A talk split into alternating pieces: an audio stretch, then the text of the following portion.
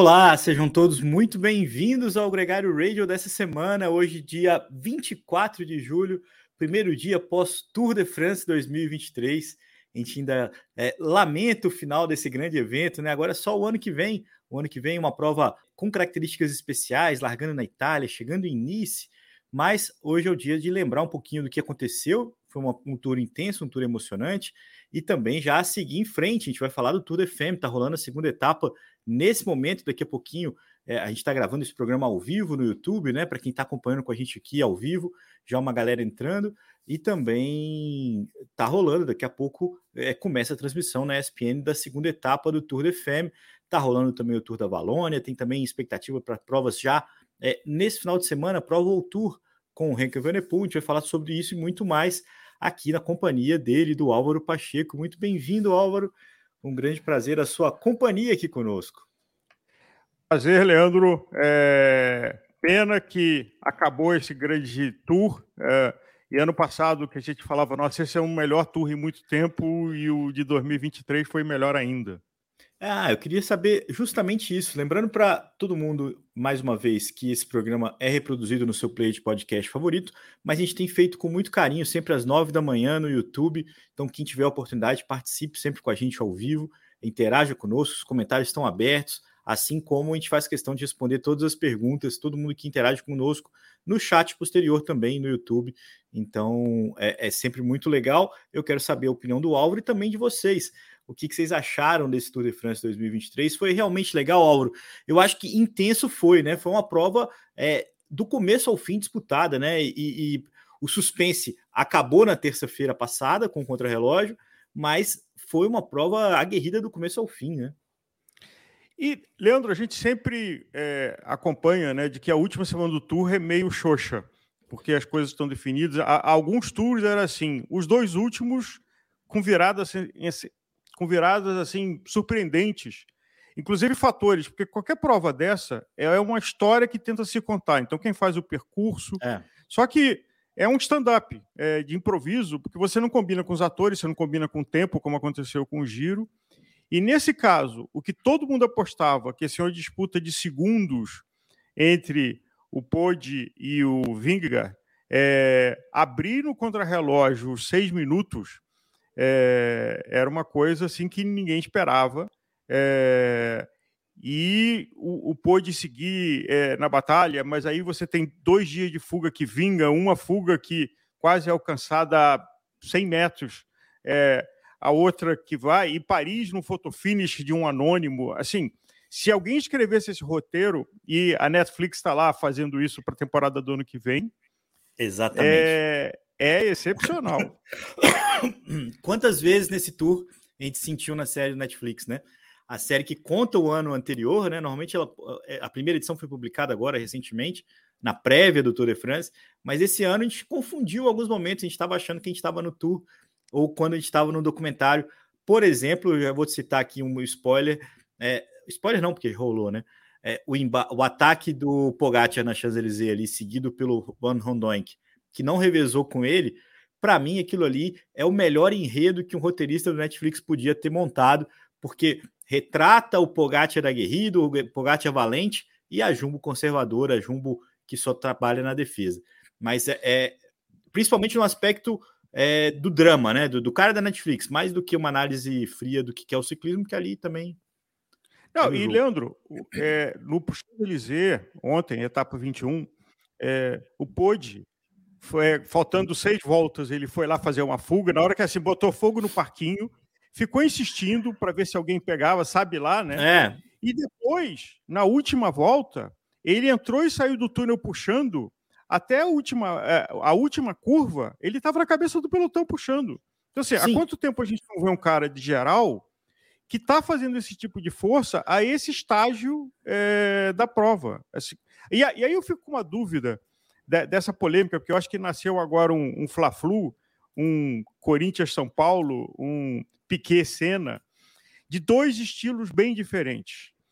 É, um estilo frio, calculista, é, até quase antipático, que é o Vingegaard e a Jumbo. E outro, o bonachão, simpático, explosivo, que é o Podi. É. A, a, eu acho que vai ter uma divisão agora de torcida. um comentário semana passada que talvez até esse tour eram dois profissionais, se respeitavam mais ou menos, não sei o que lá. Agora, eu acho que o Tour de 24 vai ser assim, os dois com a faca nos dentes, até porque o Pôde está perdendo de 2 a 0 né?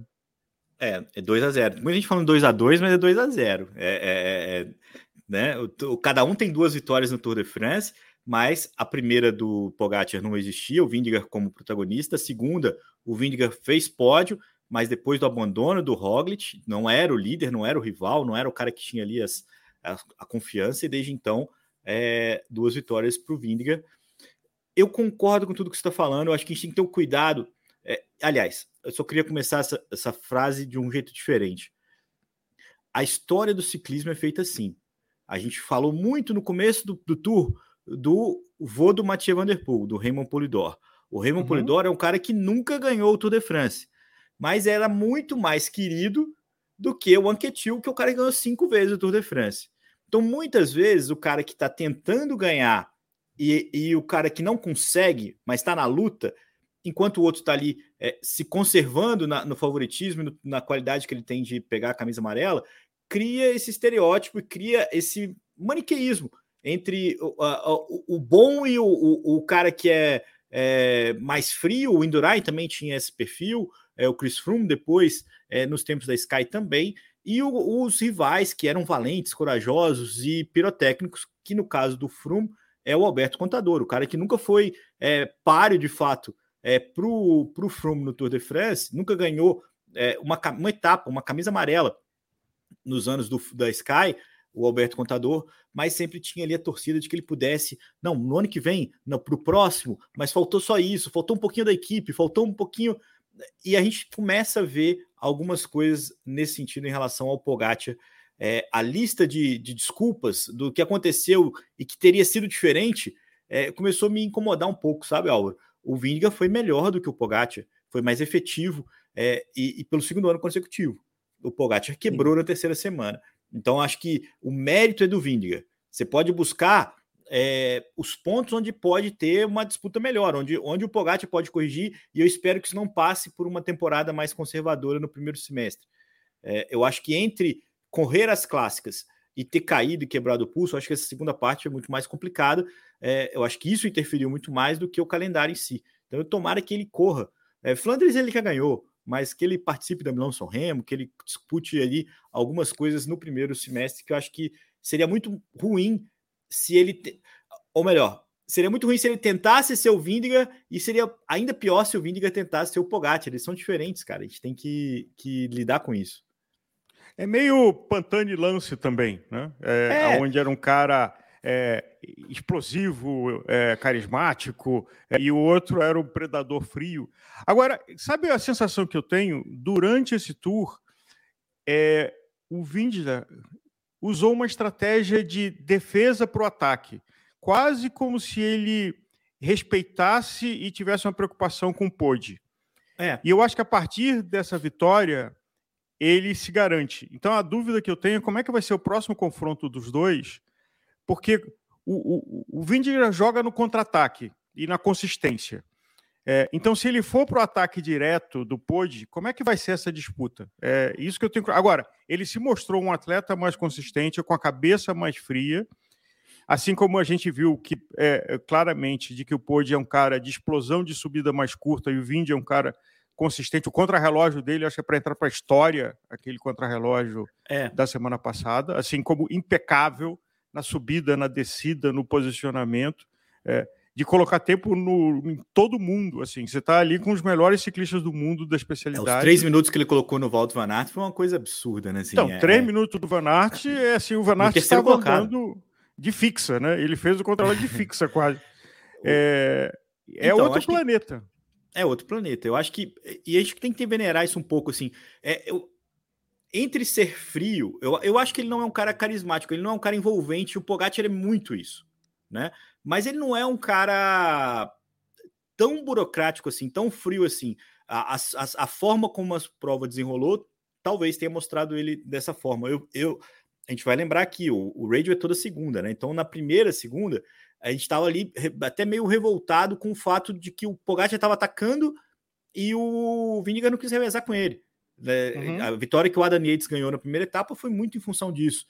É, e isso se repetiu em alguns momentos nessa, nesse Tour de France, criando esse sentimento de que, poxa, por que, que o Vinegar não está é, fazendo o mesmo que o Pogacar está fazendo, né? O show, o espetáculo. De uma forma ou de outra ele fez, porque em vários momentos ele deixou claro, principalmente na quinta etapa, depois no contrarrelógio, que ele é a, a 100% é, podia ter definido essa prova até muito antes. Né? Então, ele, ele, ele, ser conservador manteve a disputa aberta, manteve a esperança aberta, e eu não sei até que ponto isso fez parte do jogo, tá? Isso é uma questão da forma como eu tenho enxergado o ciclismo atualmente, assim, de, de entender que ele, ele, não, ele não quis liquidar o jogo muito rápido também. Ele, ele quis é, respeitar as coisas pouco a pouco. Isso talvez lembra mais o Indurain do que o Froome, né? Assim, de, de permitir que todo mundo ganhe. O fato é, o Pogacar teve duas vitórias de etapa nesse, nesse é, Tour de France, e, e o, o só ganhou aquela prova do contrarrelógio, aliás, a única vitória da Jumbo Visma. Vamos só recuperar, Álvaro, para a gente não. Muita gente acompanha com a gente aqui é, o, o ciclismo a cada segunda-feira, é, rememorar o que, que, aconteceu. Olha, uma galera comentando aqui com a gente, a gente não estava aqui é, ligado nisso. Muito obrigado a todo mundo que está participando. Mas na segunda-feira passada, a gente estava falando aqui com o Felipe Fossati, aliás, dois convidados que brilharam aqui com a gente, o Palharini e o Fossati, é, sobre o quanto que eles estavam equiparados, mas quando que a coisa tendia para o Vinegar. Na crono, o Vinegar não deixou dúvida disso, abriu um caminhão de tempo na liderança. No dia seguinte, na etapa de montanha, naquela que era também uma grande expectativa, com mais 5 mil metros acumulado, o Pogacar quebrou de vez. Né? Ali, se, se, se o Vindiga pode ter vencido na crono, o, o Pogacar jogou a toalha na 17. 18 e 19 etapas tinha possibilidade de um sprint, tinha possibilidade de um sprint até um pouco mais seletivo. Muita gente se falava né, no Philipsen, no Vanderpool, no Jacobsen, no Pedersen. O, o Jacobsen não que ele abandonou. Mas as vitórias ficaram com Casper Asgreen, a primeira vitória da Soldal Quick Step, que aliás foi 11 anos consecutivos ganhando. No fim das uhum. contas ficou bonito, né, para Quick Step, um ano complicado para eles. E no dia seguinte, uma linda vitória do Matei Mohoric, batendo no sprint o próprio Casper Asgreen, é, terceira vitória da Bahrein Vitórios. A última etapa de montanha viu o Tadej Pogacar vencendo, foi um dia muito louco, né? Uma etapa movimentadíssima ali, com vários ataques, várias transições, uma fuga sempre muito bem marcada. E a vitória Quase uma clássica. Quase uma clássica. Achei feliz a escolha no fim das contas. Eu gosto desse tipo de etapa, mas é, ficou claro ali que talvez não marcaria diferença entre os, é, os principais candidatos. A 21 primeira etapa, Champs-Élysées, é, o sprint que vai faltar o ano que vem, né? O ano que vem a prova termina em Nice. A vitória do Jordi Mills, da equipe Bora Hansgrohe, para mim, a única grande zebra desse, dessas 21 etapas. O Jordi Mills é um cara que faz uma temporada consistente. A equipe apostou nele em detrimento do Sam Bennett, que é um cara, um sprinter muito mais consagrado, mas com pouquíssimas vitórias. É, eu não esperava que ele fosse capaz de vencer os nomes que ele venceu, é, principalmente na etapa de ontem, né? Para deixar claro, ele bateu o Mads Pedersen, bateu o Jasper Philipsen, só é, cinco vitórias de etapa somadas, e o Dylan Groenewegen que é o da Jayco Alula, um ciclista que batalhou muito por uma vitória nesse Tour e não conseguiu. Aliás, é, incluindo aí é, nas surpresas, as quatro vitórias do Jasper Philipsen também me surpreenderam. Eu achei que a gente ia ter uma divisão maior né, entre os sprinters das oportunidades nesse ano. É, a gente não viu isso, a gente viu o Philipsen concentrando quatro vitórias, depois o Mads Pedersen e agora o Jordi Mills, né? Seis sprints, né, três vitoriosos diferentes. Então, esse foi o cenário da última semana, o que a gente não viu, né, desde o nosso último encontro aqui, é, com as vitórias né, das, das, fugas. Ah, faltou o Félix Gol, que ganhou a etapa que é, falou que... do, do coisa. É, talvez. E o ele... Cofidis, eu acho que a vitória na outra semana também do, do ciclista da Cofidis, que estava ali naquele. Um, um marcando o outro, e ele atacou e foi e ganhou. Ah, o Lafay, foi uma é. Lá sai. É, tem, tem razão. Lafay talvez foi uma grande surpresa, mas é um oportunista mais do que tudo, né? E uhum. é, entre o Lafay e o Jordi Mills, você tem razão. Os dois são boas, são boas zebras. O Lafay era um cara é um cara que vem mostrando consistência já há alguns anos, conquistou a maior vitória da carreira dele. O Félix Gol é um cara que também, é, a primeira grande vitória da carreira dele foi nesse Tour de France, mas eu acho que esse cara ele tem um, um diferencial e tem uma chance de ascensão muito grande. Para mim, ele talvez seja o cara que melhor se afirmou, mais do que o Jordi Mills e mais que o Lafay. Daqui para frente, o Félix Gol é, é, um cara que vai, vai, entregar e vai entregar muito ainda é, na carreira. Então, essa, essa é o fechamento das etapas né, da semana, da última semana do Tour de France. No fim das contas, é, muito legal. Quando você vê um campeão da Volta de Flandres ganhando uma etapa, um campeão da Milão San ganhando uma etapa é, nas fugas, isso é um sinal de que o nível estava alto e que os caras ali é, andaram e andaram muito, confirmando o que a gente falou aqui da famosa intensidade desse ano, Álvaro. E acho que tem outra coisa, uh, tem um artigo que a gente passou a publicar, inclusive nós passamos a publicar artigos no Clube Strava da Gregário, é, geniais da nossa parceria com a Ruler, e tem um sobre o Motogate, que eu acho que em dois momentos a, a escolta interferiu na prova. Né? Uh, um na subida lá genial da disputa uh, da sexta-feira retrasada, e a outra quando estava o Vingar na fuga, uh, que uma moto quebrou em frente ao carro, da, da o carro vermelho. É, e aí recomendo a quem não leu, ler o artigo para entender a logística de coordenação de motos, que não é cada um faz o que quer. Então está lá no Clube Strava, é, o Motogate, como brincando com o Motorgate, mas até as motos entraram no roteiro, é, e tem sempre essa polêmica, mas sem as motos, os 3 bilhões de pessoas que acompanham o tour não conseguem ver o tour, porque eles são os nossos olhos lá. É, então tem que ter, e você está num, num, ambiente aberto, não controlado, imprevisível, e faz parte do show. É, é igual, é igual a galera que reclama de todo mundo filmando né, o tempo todo, mas quando acontece um acidente, quando acontece, o, por exemplo, o ataque do Mathieu Van Der Poel na Milão São Remo, é, não tinha imagem é, das motos, né? Porque justamente por esse critério da, da, da, segurança, todo mundo usou a imagem do maluco que estava lá filmando. Então, assim, você precisa eu, das duas coisas. Eu desafio qualquer um um ou uma que faz um esforço para estar tá lá assistindo uma etapa do tour e não vai e fica de longe assim. É, é, a é. graça do esporte é você chegar perto. É. Então, é, todo mundo que está ali quer estar tá o mais perto possível. Assim, ninguém vai fazer o esforço de chegar às 5 horas da manhã, subir, ficar de castigo na montanha o dia inteiro, para quando passa o pelotão você fica lá de longe olhando. Você vai querer é. chegar, ver se encosta, bota a mão. É, claro que faz parte não, dessa bagunça. Não façam cagadas, mas Sim, eu acho que é, é inevitável. Não coloca assim. bandeira, bolsa, é, é, alça de, de, câmera. Quando eu fui, eu também não perdi a chance de filmar, eu, eu, eu, mas eu também queria ver com meus olhos. Então, se, se você ficar olhando no celular filmando, acho que é uma perda de tempo. Mas coloca o celular assim e fica, sabe, faz as duas coisas, faz um pouquinho de cada e, e aproveita a situação. Acho que isso é uma. É uma... Você concorda com você. Álvaro, é, voltando aqui para a pauta, a gente tem é, é, que falar um pouco sobre. A gente já falou aqui sobre quem ganhou as etapas, quem, ganhou, quem ganharam as camisas. Eu acho que ficou é, muito justo o Jasper Philipsen com a camisa verde, a nova camisa verde, é, com quatro etapas. É um cara que veio de mais a menos, né? Depois da, do lance de, com, do, com o Pascal Ekman, que ele deu uma fechada é, naquela etapa que o Casper Asgreen ganhou. Muita gente começou a cornetar, né? Já tinha tido aquela fechada sobre o Bina Girmay, e toda a forma veemente que eles estavam disputando as chegadas, mas foi o mais forte, não tenho a menor dúvida disso, e sai uhum. mais forte também. A temporada do Philipsen como um todo é uma temporada é, de ciclista grande, de ciclista que é, começa a mandar no pelote, começa a mandar nos sprints, e eu acho que isso tá no fio de ficar uma coisa meio negativa, Bullying. mas tá ali, é. Olha aqui o Rony falando que ninguém saiu por Covid. É, isso, isso em relação ao Giro de Itália é, é uma coisa importante, até porque também não choveu é, como choveu no Giro nesse Tour de France. Acho que duas coisas positivas nesse sentido. É, a camisa de bolinha ficou com o Ticone, Giulio Ticone, italiano, é, voltando a ter uma, um italiano vencendo a camisa de bolinha desde o Pelizotti. É, deu muito valor essa disputa, né? Inclusive trouxe os que é o para né? trabalhar com ele, comemorou. Né? É, muita gente brincando que ele não jogou o óculos fora quando quando. Porque a comemoração dele é jogar o óculos pro alto, né? E aí, uhum. quando ele passou na última montanha, é, muita gente brincou porque que ele não jogou o óculos. A branca ficou com o Pogacar, acho que isso aqui É o quarto ano consecutivo que ele ganha a camisa branca. Ano que vem ele não corre mais na sub-25, né? Então é, vai mudar é, depois de muito tempo.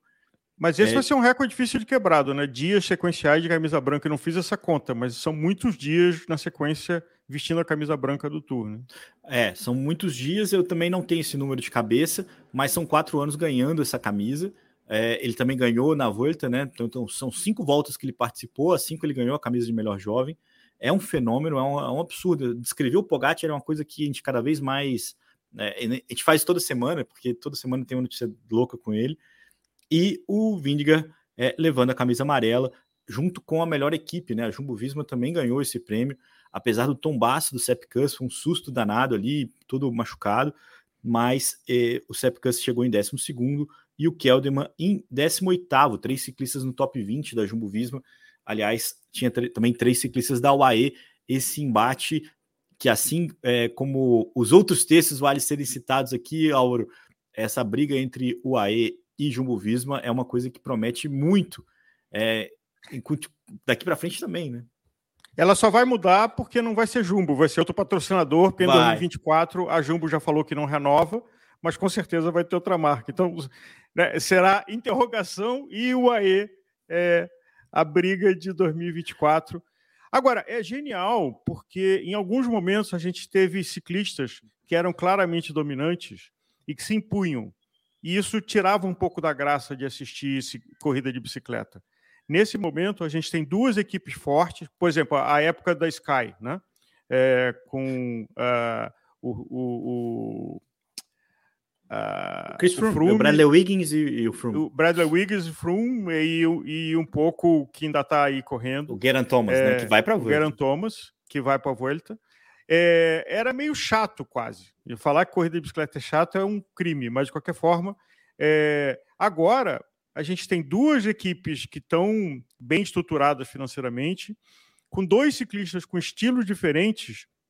É, então a briga não é igual para igual, são, são dois ciclistas com caminhos, cabeças e estilos diferentes que torna muito difícil de prever. Por enquanto, 2 a 0 Vingegaard no confronto direto dos dois. É, é.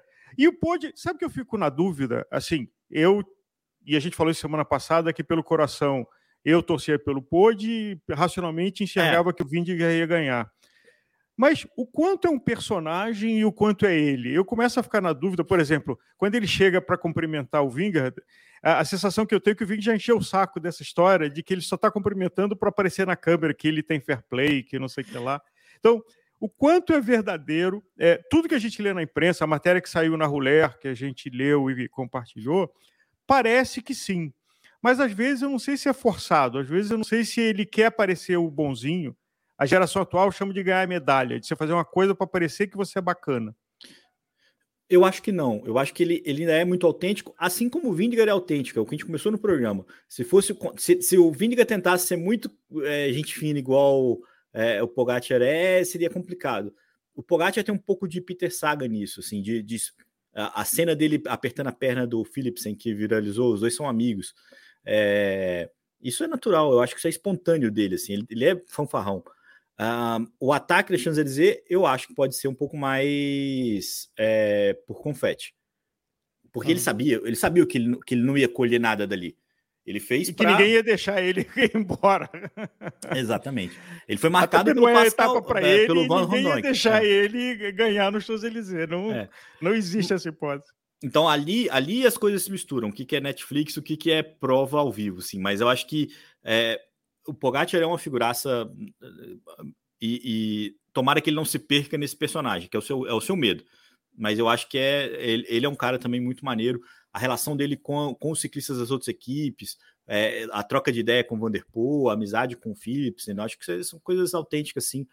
E, e, eu acho que ninguém tem que mudar, eu acho que isso, isso é uma preocupação que não dá para esperar do, do, do Vindigar uma pessoa como o Pogacar. Muita gente falou, e isso é uma matéria, inclusive no Guardian, falando que o Vindigar não ganhou a torcida é, pela forma como ele correu. É, isso em parte é verdade, é, mas é o que a gente falou no começo. É muito mais fácil torcer para quem está tentando ganhar do que para quem está uhum. ali numa situação já de vitória. Se ele fosse ainda mais soberano, talvez fosse até mais antipático, É, ele não teria, ele não tem alternativa assim. Ele é o favorito, é o cara que tá de amarelo. Ele é o cara, né, é, ou ele domina, ou ele pulveriza o rival, ou ele convive com essa chance do rival estar tá sempre sonhando com, com a, com, a, virada, entendeu? Acho que essa é Mas uma... é o estilo dele, assim. É, é então, uma, que... uma, das referências é que no Instagram um tem 400 mil seguidores, ou tem um milhão de seguidores, né? O Pod tem ah. um milhão de seguidores, o Vindier tem 450. É, é, é uma personalidade diferente. É. Agora, eu tenho a sensação, e aí é um palpite pessoal, é, de que o Vindiger ganhou mais respeito nesse tour. Eu acho que ele tem fair play, isso mostrou no tour do ano passado, quando o Pod caiu e ele não atacou. É, é. Em alguns momentos que ele ia no mano a mano, ele podia entortar e não entortou. Ele tem uma ética nórdica é, de fair play e também dessa geração da faixa etária dele, que é admirável, que nos inspira como ciclistas. E eu acho que, mesmo nessa antipatia, na introversão dele, ele ganhou respeito e ganhou fãs. Claro. É, Sabe por quê, Álvaro? O contra-relógio dele, assim, assistir aquele contra-relógio, eu recomendo quem não assistiu, assiste o contra-relógio dele, porque é impecável. Ele não errou. Numa, não etapa, uma prova de etapa, que é consistência, ele não dá para dizer um dia que ele errou, que ele jogou errado, que ele ele estava ali um jogo de xadrez calculado, pensando discutindo, agora vai, agora não vai, agora segura. Inclusive no arrojo das curvas, né? Aquele vídeo que compara, esse vídeo viralizou. É, a forma como ele estava entrando nas curvas, até num trecho onde ele colocou, nem, nem foi definitivo, assim, ele colocou acho que 20 segundos naquele trecho é, sobre o, o Pogacar, mas é, a forma como ele estava entrando nas curvas, o arrojo dele, é, que ele já tinha mostrado na crono do ano passado também, é, mostra que ele é um cara é, que não é só potência, não é só peso potência a história dele. Ele tem também arrojo, ele tem também é, valentia, ele sabe correr. E, e, sabe uma coisa que mudou, Álvaro, em relação ao ano passado? O ano passado, é, o discurso todo era que o Pogacar quebrou. E eu acho que hoje está mais do que claro que ele foi quebrado. É, uhum. que, que você pode buscar explicações, mas o mérito está no Vindiga. E tá na Jumbo. Não foi, eu acho o, que... não foi o Pod que perdeu, foi o Ving que ganhou. Então, ano passado a discussão era o Pod que perdeu. Entendeu? Esse ano tá claro de que é, é, um, é, um, é um nível maior o desafio que o, o Pogacar tem para retomar essa, essa camisa amarela. 2024 está aí, eu acho que são dois nomes que vão é, é, é, brigar ainda por muito tempo. E a gente traz aqui aquela informação lá de trás. É, não existe no passado recente do ciclismo um ciclista que perde a prova na pista, é, que, que fica ali no pódio em segundo, como ele ficou dois anos consecutivos, e que consegue essa revanche. Né? Isso, isso não é comum, isso é raro. Você tem alguns casos, tipo o Anquetil, ou, ou uma, se você pode considerar o Renault, né? normalmente, quando o ciclista perde esse domínio, ele perde de uma forma definitiva, ele não consegue voltar para essa briga. Então, acho que essa é uma, é uma, um peso a mais aí sobre o Pogacar, um cara que faz história cada vez, né? Então a gente tem que pensar o que, que falta para ele, é, enquanto o Vindiger está se dizendo satisfeito com as, as disputas no do Tour de France, claro, ganhando do Dauphiné, outra, outra coisa que só se viu no tempo da Sky, né, no passado recente também, ganhar o Dauphiné e ganhar o Tour de France, é uma coisa também rara, e a gente está vendo a história. Acho que a gente está vendo aí é uma briga longe do fim e com mais gente chegando. Né? Então a gente já pode até é, é, seguir aqui a nossa pauta, Álvaro, e eu vou inverter um pouco. Só uma informação aqui do, do Lloyd: uh, de 84 dias de tour, 75 uh, o Pode vestiu a branca. É, é um, então, é um, de 84 é um dias que ele competiu, 75 ele estava com a branca, é, é. que acaba ano que vem pela faixa etária. Pela faixa etária, e, e, e, não tem dúvida, ele é um cara que ganhou 14 etapas é, em cinco é, grandes voltas que ele correu. Então, assim, é uma coisa é, realmente suntuosa o desempenho dele, superado por um cara que também merece é, todos os elogios, que é o Vindiga. A disputa segue. Né? A gente vai até inverter um pouquinho a nossa pauta, porque esse final de semana, a gente já tem prova ao Tour, a gente já tem a clássica de San Sebastián, lá na Espanha, é, com a presença do Henk Evenepoel, que é um cara que pode é, mexer nesse ponteiro no futuro próximo. Né? A gente nota e corneta até de certa forma o quanto que é, o Renko e a Quickstep é, protelam esse embate né, da, da, do Renko com o Vindigar e o Pogacar no Tour de France, mas o Renko corre o, a clássica de San Sebastião nesse final de semana, começa também a volta da Polônia, onde ele já ganhou, mas não, não vai estar tá lá. Na sequência, tem o Campeonato Mundial no dia 6 de agosto, e depois, no dia 26, começa a volta da Espanha. E o elenco para a volta da Espanha, Auro, é apetitoso demais, porque a gente vai ter o Renko, atual campeão, disputando com o Roglic, é, tricampeão, né? O ano passado caiu e abandonou, não pôde disputar o Tetra.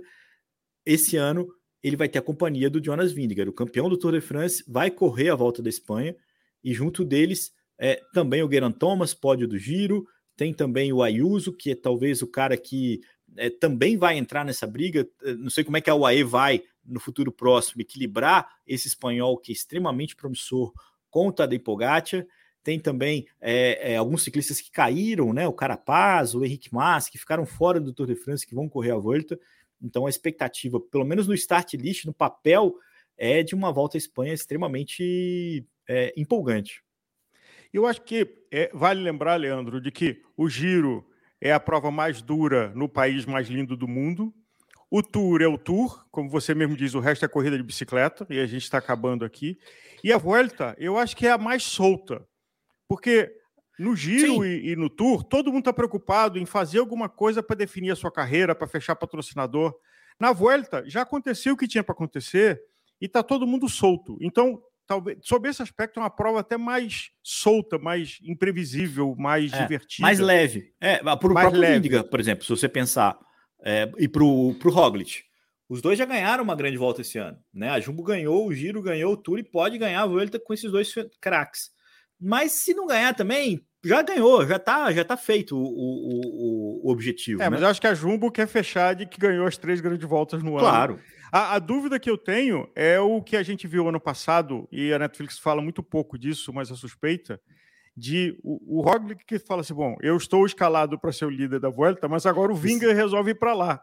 Então, não é. sei se tem uma história de Renault Limon é, de que o Vinga vai de gregário, mas se der uma bobeada do Roglic, ele vai para cima, como eu tenho a sensação que aconteceu no Tour do ano passado, que acabou caindo o Roglic e, e abandonou. É, né? quem vai desperdiçar? Qual dos dois vai desperdiçar a chance de ganhar uma grande volta tendo ela ao alcance, né? Acho que é, de fato isso aí é uma chance, uma encrenca.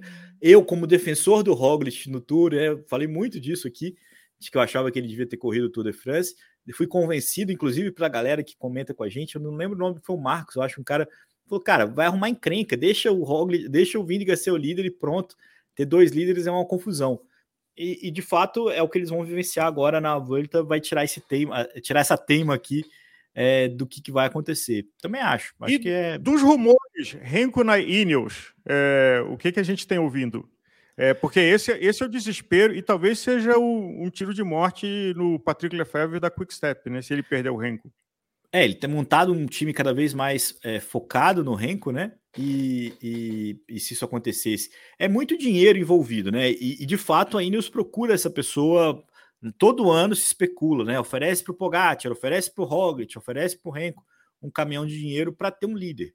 Né? Mais uma vez eles fizeram um bom papel nesse Tour de France.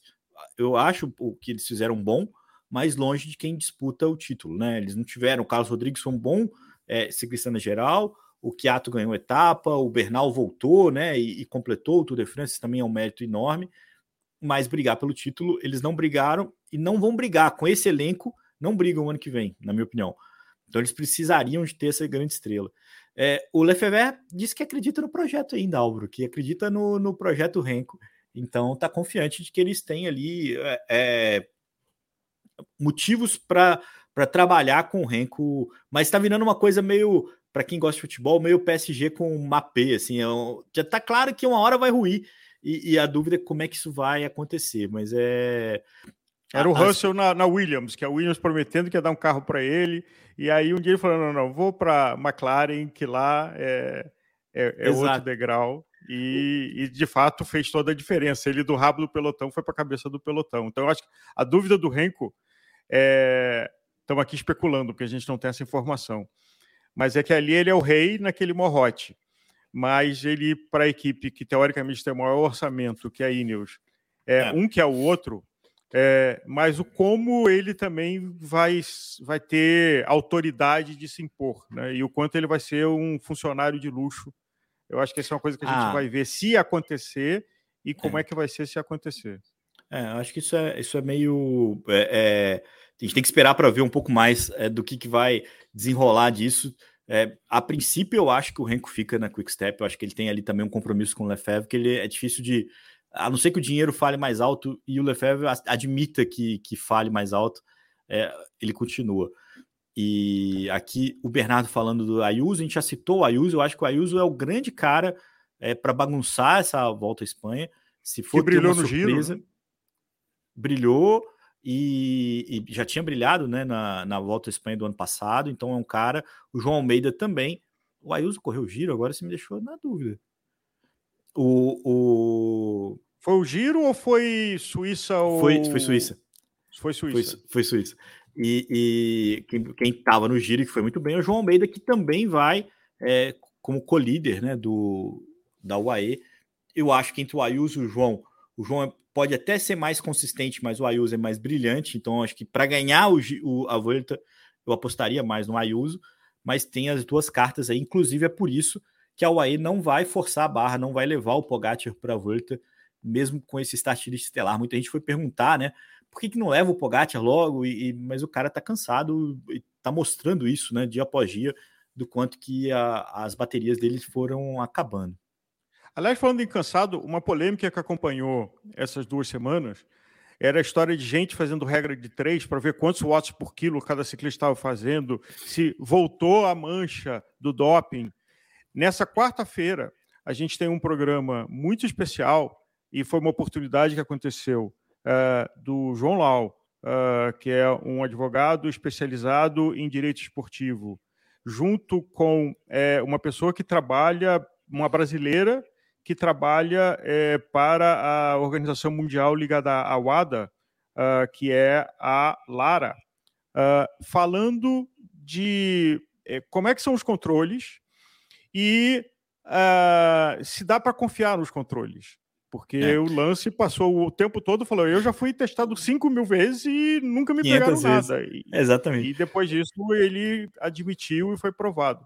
Então, é... um programa nessa quarta-feira, o Gregário Tech com o Nicolas, que não pode estar aqui com a gente agora, mas está na, nessa quarta-feira, e eu acho que vale ouvir para amadurecer a opinião se tem alguma decepção que a gente possa ter a médio prazo. Lembrando que essa experiência da nossa convidada na quarta-feira, ela participa dos exames dos ciclistas Voltura. Ela não pode falar isso por confidencialidade, mas é, ela, ela testa e ela busca, né, como conhecimento dela como fisiologista, né, é, ela mora busca... na Suíça. É, então, ela, ela, ela busca. mora na Suíça. Ela, ela ajuda a, a caçar onde pode estar o, o, o, o, a trapaça, vamos dizer assim. Né? Ela, ela, ela tá ali extremamente envolvida, então fala com muita propriedade. Não é, é, é tergiversando sobre o tema, não. Ela está sempre extremamente é, envolvida. Isso é uma coisa que eu acho que vai ser curiosa também para todo mundo que está com a gente. Agora, antes de sair, eu acho que uma menção é Pinot. É, Pinot sempre sendo Pinot, e foi emocionante a curva do Pinot, onde é. É, centenas de milhares de pessoas torcendo por ele. Aí ele atacou antes para ver se passar lá na frente, mas de verdade, na hora que é, entortou o cabo, não deu para ele. E ele se é. aposenta do Tour uh, sem ter realizado o potencial. Ah, mas com muita é. dignidade, né? Foi ali top 15, foi 11 primeiro, se não me engano. É... Depois de ter feito um bom giro também, acho que é uma boa despedida. Um hype que ali, para mim, namorou muito com o Netflix, o hype do Pinot.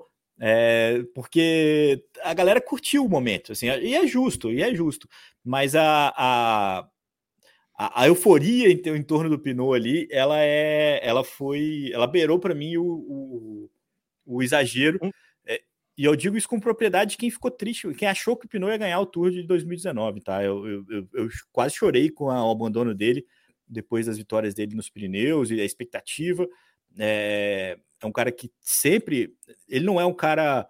Ele é um cara carismático, nem sempre simpático, né? Ele é um cara que muita gente não gosta dele, porque ele é meu, meu snobzinho, assim, às vezes, mas é, é uma figura singular que abandona uh, o Tour de France, assim como outro Álvaro, que também merece ser mencionado, esse muito mais discreto e ligeiramente aliviado, o Peter Sagan terminou o Tour de France dele fumando um charutão ali na Champs-Élysées, já em clima retratando, né, o quanto que ele já era um ex-ciclista em atividade, né?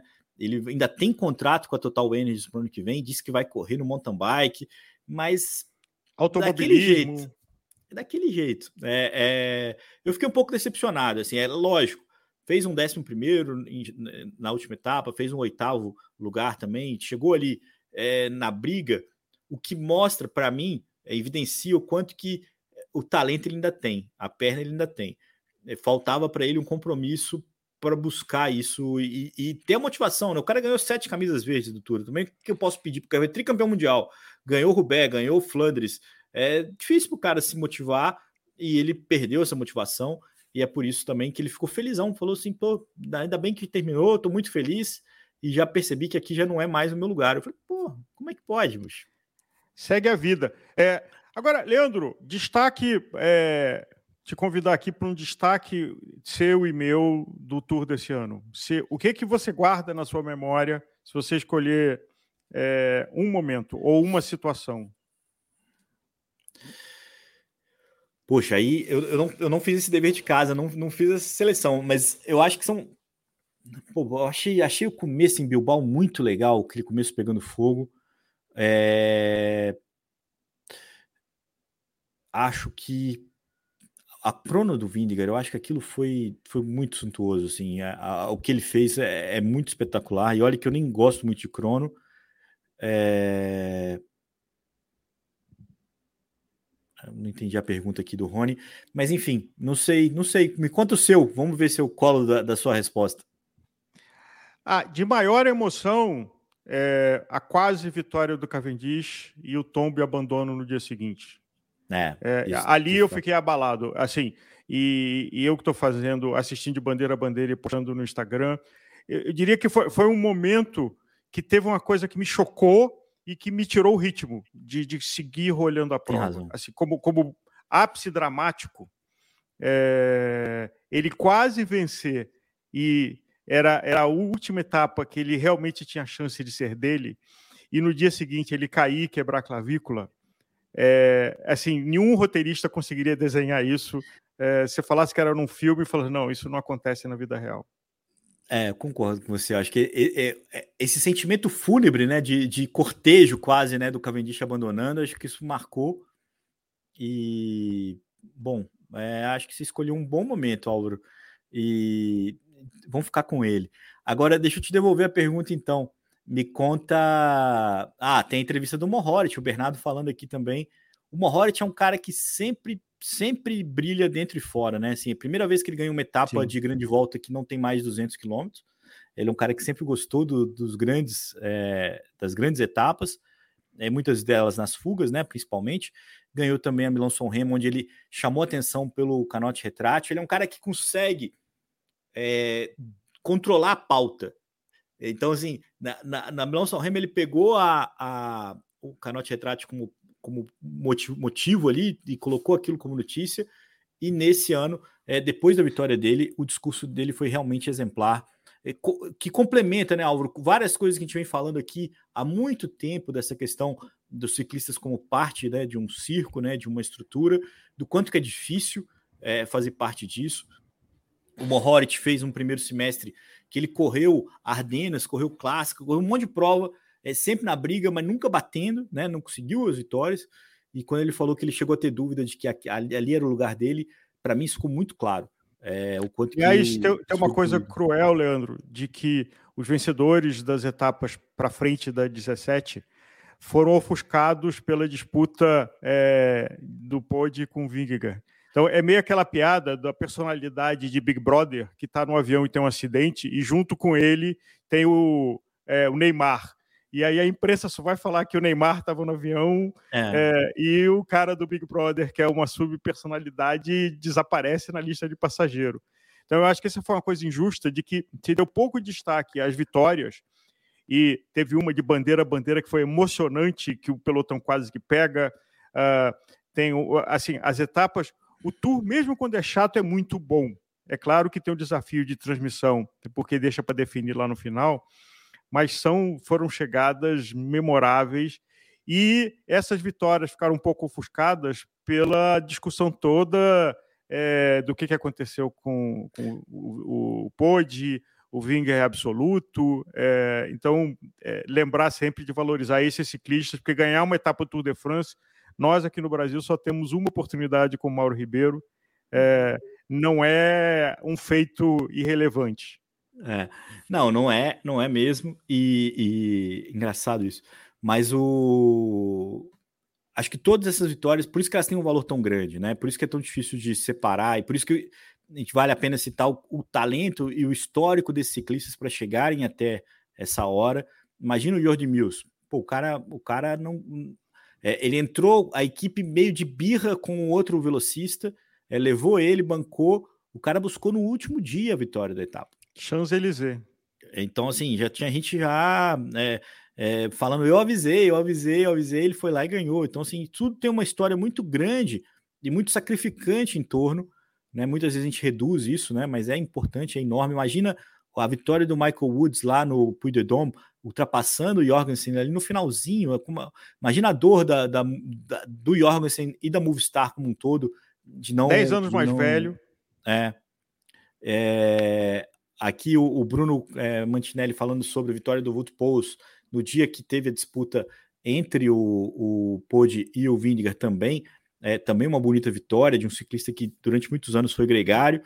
E, e com isso, Álvaro, eu te faço uma pergunta, te devolvo a pergunta que você tinha feito, mas eu quero saber para você.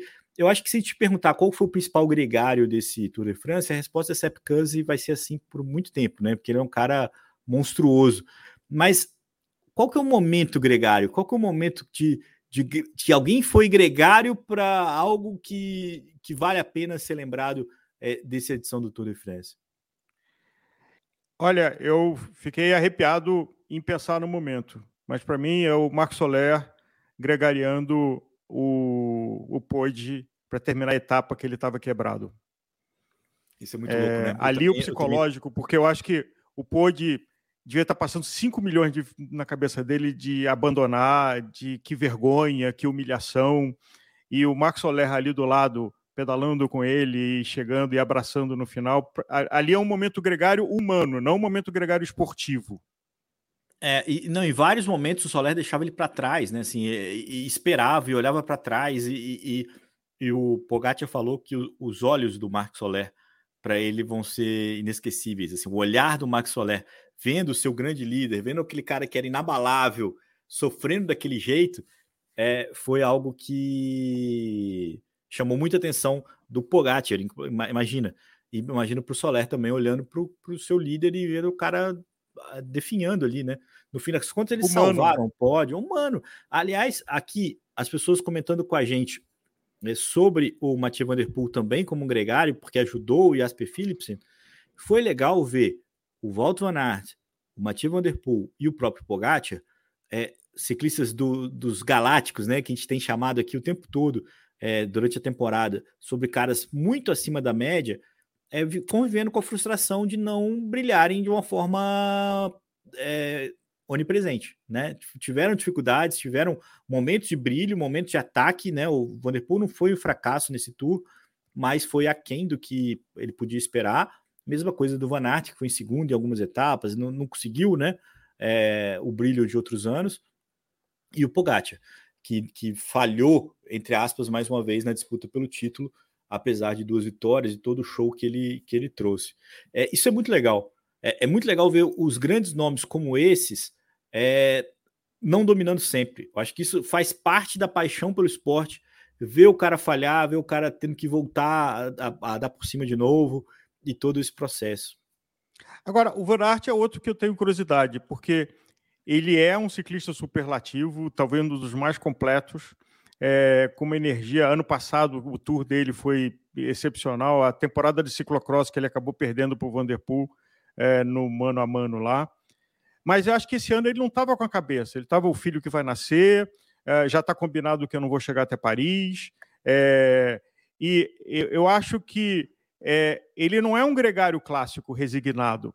Não. Ele gosta de ganhar E numa equipe como a, a, a Jumbo, que vai mudar de pontuação do ano que vem, tendo o Roglic e o Vingegaard, qual é o espaço dele? Assim, ele é um gregário de luxo, é o melhor gregário do mundo, sem dúvida nenhuma, mas ele não é um gregário. Ele não está ali para dar roda, para carregar caramanhola e para embalar. Assim, ele quer vencer. Eu acho que a grande frustração é, de quem assistiu e talvez dele é que ele talvez tivesse mais na cabeça com a maternidade, a notícia lá do obstetra, do que o que estava acontecendo no pelotão. E quase ele foi genial como gregário, mas eu diria que ele estava um pouco burocrático. Ele estava um pouco, vou fazer o que precisa fazer aqui, porque daqui a pouco estou indo embora, cumprindo tabela e contrato. Eu acho que essa sensação é, é, honesta, assim, apesar de que ele foi realmente útil, né? Ainda foi melhor com ele do que sem ele. É, e que em alguns momentos ele parece esbanjar demais, assim, parece gastar muito e gastar na hora errada, assim. É, é, essa relação de, de ser um gregário e ser muito mais do que isso ao mesmo tempo, é, ela é complicada, é uma coisa que a Jumbo tem que administrar e administrar com muito carinho para os próximos anos.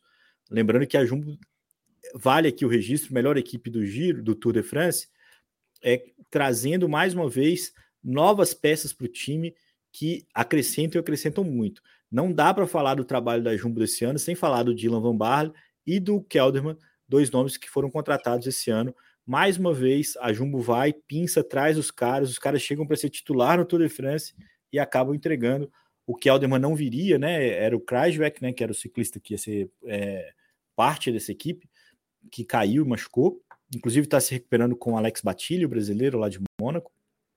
E o Kelderman entregou um ótimo resultado. Acho que isso é, é um último registro aqui.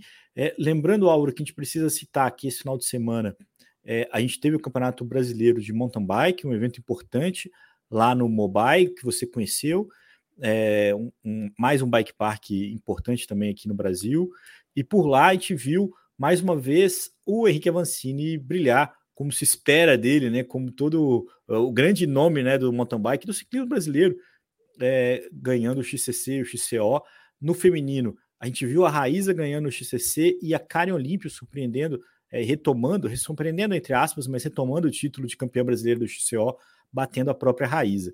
É, eu não acompanhei as provas, então a gente não vai muito a fundo nisso. Tem também é, Júnior, Sub-23, foi um grande evento é, por lá, mas acho que fica aí também o registro desse resultado é, marcante principalmente para a moral do Avancini, né? De, de pelo menos de, de, um ano complicado para ele, é, em casa ele ainda é quem manda. E no XCO, o Lan em segundo, né? Então a equipe fazendo o pódio 1-2. É... Um, dois. Mas na sequência, temos o Tour de Femme que começou ontem, está rolando a tá segunda rolando. etapa. E Exato. que tem uma combinação bem interessante de etapa plana, etapa montanha, e com contrarrelógio no final. E aí a pergunta, Leandro, é a SD Works dá para bater? Ué, a Van Vluten tá aí para isso, né? Ganhou a Volta, ganhou o Giro e, e, vai ter um grande desafio, né? É fazer o, o duplo triplo, né? Como a galera do Twitter ajudou a escolher, se era triplo duplo ou duplo triplo, porque é ganhar duas vezes as três voltas. Ano passado ela ganhou, né? É, na ordem foi Giro, Tour e Volta. Esse ano ela ganhou a Volta, o Giro e é uma favorita, sem dúvida, para o Tour de France mas o, o sarrafo está muito alto com a Demi Vollering.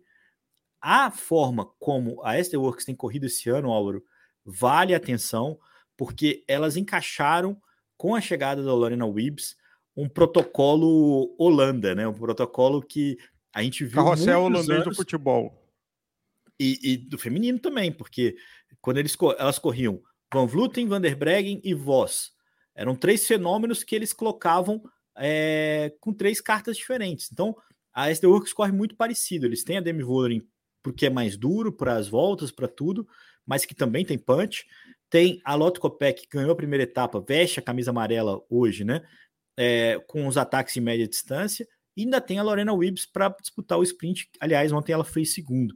Isso cria um caos na cabeça das rivais, né? Você não consegue administrar. Como é que você vai perseguir a Lotto Copec é, para embalar a Lorena Wibbs, então você fica ali sempre uma questão é, muito complexa de lidar com a Works, o que faz também que a equipe ganhou recentemente 21 provas consecutivas. Imagina você alinhar para uma prova e você ganha, você alinha para a prova, você ganha. Você não tem interferência, você não tem variação. Mas quando é, a Van Vluten está bem, essa, essa disputa fica boa.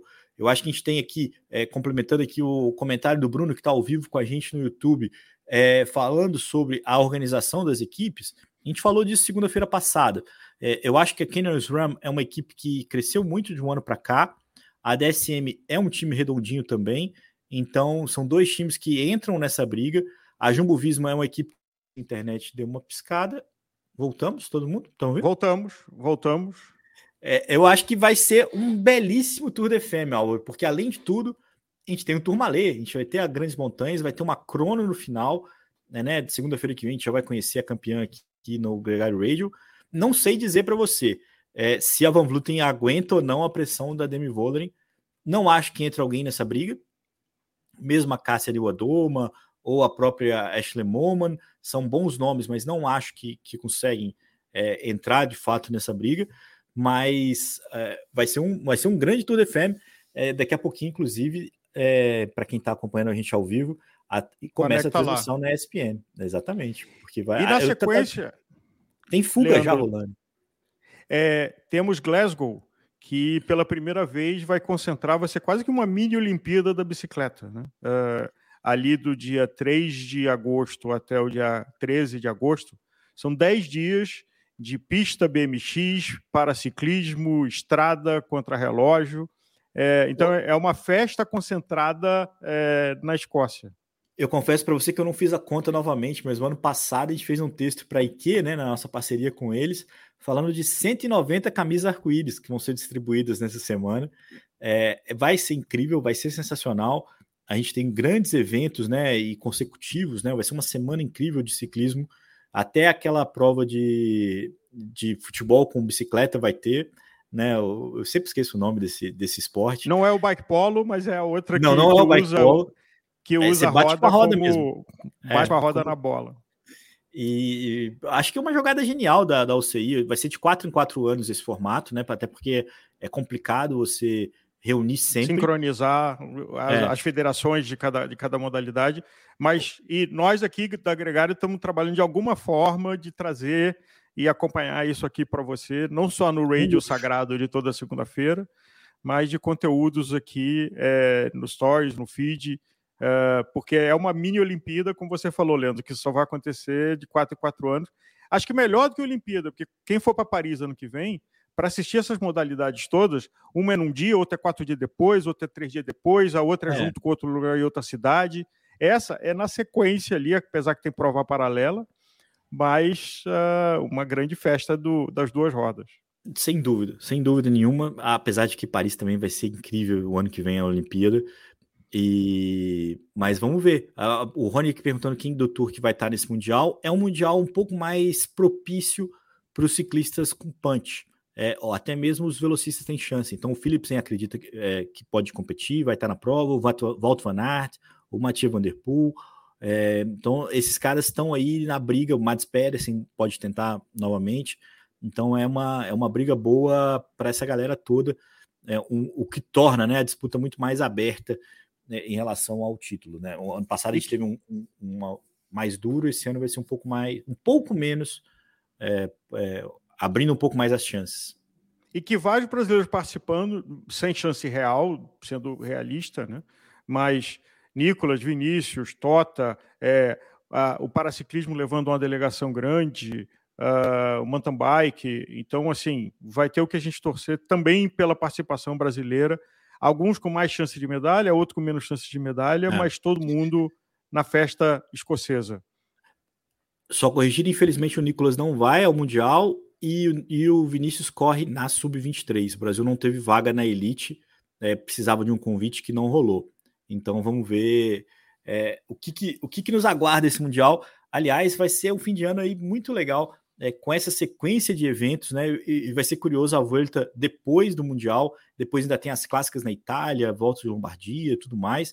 É, a gente pode ver aí é, um ciclista correndo a volta à Espanha com a camisa arco-íris. Aliás, na volta da Polônia, a gente vai ter a despedida da camisa arco-íris do Tobias Foss, do norueguês, que foi campeão mundial de contrarrelógio. É um cara que não vai ter muita saudade dessa camisa, não. é, não, não, viveu um, grande ano, Álvaro.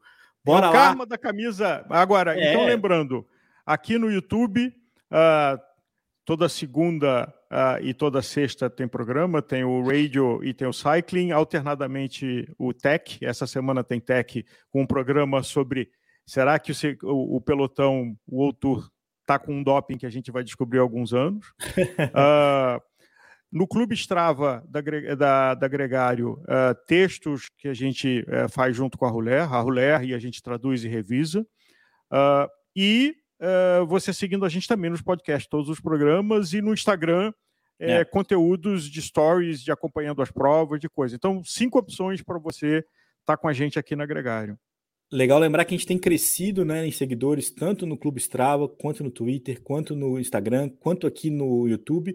Se você não segue a gente nessas plataformas, faça isso já, porque é um jeito muito simples de fazer parte da nossa comunidade, de interagir com a gente e de acompanhar esse conteúdo todo que o Álvaro é, acabou de citar.